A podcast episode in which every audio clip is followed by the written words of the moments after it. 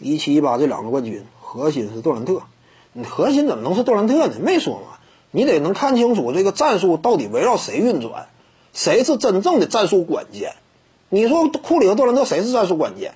斯蒂芬库里战术关键，对不对？战术位置，你不要光看攻坚，那个就一哆嗦，对不对？重点在于过程，过程谁重要啊？斯蒂芬库里重要，有他在，勇士队那一套风格与打法才能够有效运转。勇士队才是勇士，勇士队为什么能够连续五年闯进总决赛呀？勇士队为什么能够跻身成为历史王朝级别强队啊？最关键在于斯蒂芬库里。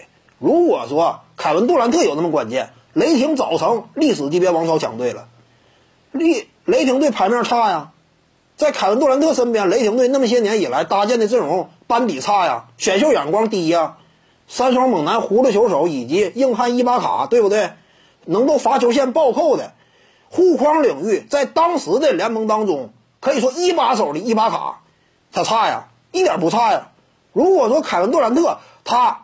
至于一支球队进攻端真正的这样一种战术战术价值与意义啊那么高的话，雷霆怎么不是历史级别王朝强队呢？反而是斯蒂芬库里为核心，在他率领之下成功崛起的金州勇士跻身为历史王朝级别强队的？差距一目了然吗？谁能够带来质的改变？是凯文杜兰特吗？他不能带来质变呐。尤其以大当家的身份衡量，更是这样。这个其实很明显，斯蒂芬库里是老大，而不是凯文杜兰特，他俩价值有高低。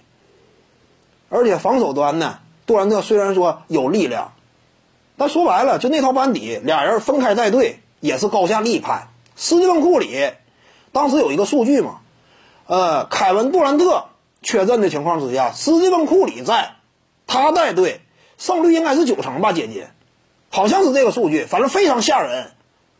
这就是斯蒂芬库里率队的真正能力。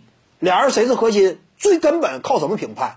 不是靠攻守俱佳，靠的是围绕你达到什么样的高度，对不对？这就是诺维斯基之所以压加内特一头的根本原因。这就是斯蒂芬库里啊更强势的原因。这就是为什么最近十年是斯蒂芬库里能够成为唯一一个跟勒布朗詹姆斯甚至在一定程度之上放到一块进行对比的这么一位超级巨星。这就是原因。各位观众要是有兴趣呢，可以搜索徐静宇微信公众号，咱们一块儿聊体育。中南体育独到见解就是语说体育，欢迎各位光临指导。